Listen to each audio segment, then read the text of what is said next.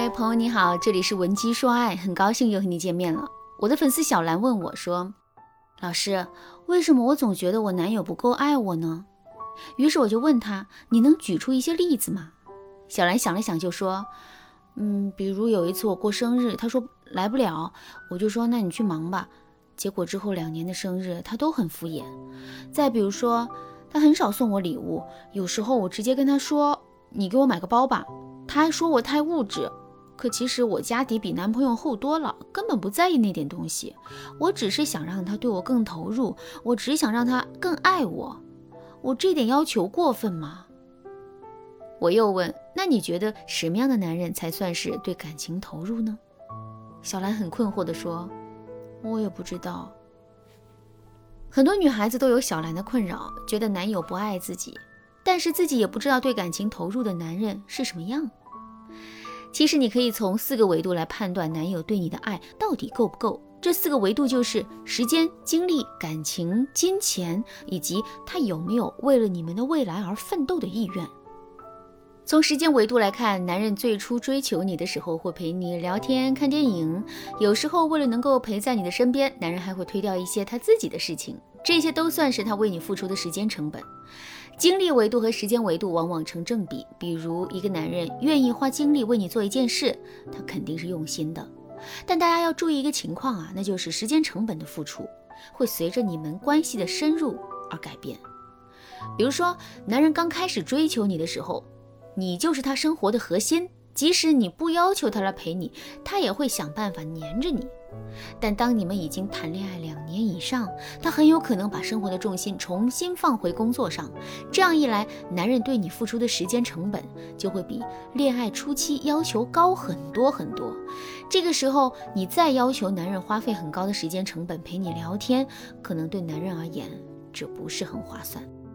所以我给女孩子的建议是：如果你要考察男人对你爱情深厚程度，不能一概而论，一定要考量你们现在的恋爱啊是处于哪个阶段，因为在不同恋情的阶段，你们生活的重心也是不一样的。同样，如果在金钱维度和感情维度上来考量爱情，你肯定希望男人能够满足你的小虚荣和小需求，以此来显示男人对你的爱，这是很正常的。也就是说，在衡量金钱和爱情的关系时，你要注意三点：第一，金钱不是感情的目的；第二，付出是相互的；第三，金钱的付出要考虑双方的实际情况。而从感情的维度来说，通常女人情商越高，男人就越容易为她提供极高的情绪价值。这一点，大家可以多听听我们提高情商的相关课程。当然啦，如果你想成为一个全方位的恋爱达人，一定要添加我们分析师的微信文姬零三三，文姬的全拼零三三，我们有专业的团队帮你解决各种恋爱困扰，让你从此掌握爱情的主导权。好啦，现在我就从实际操作层面来教你如何让男人更爱你。第一步，你要树立一个高价值感的形象，比如你要显示出自己宁缺毋滥的性格，让男人觉得你这样的女孩很不好追。这部分内容已经是老生常谈了啊，大家可以翻到提高自我魅力的课程里面去好好学习一下。那第二步呢，就是你要考察这个男人的能力，你的需求要在男人可以实现的范围内。比如你男朋友本身就很忙，一年到头都九九六，你却要求他每天都要给你打两到三个小时电话，这就是强人所难了，男人根本做不到。再比如，你男朋友月薪不过万，还要还房贷，压力已经很大了。但是你天天都要求他给你买几万块的包，这根本不符合男人的能力。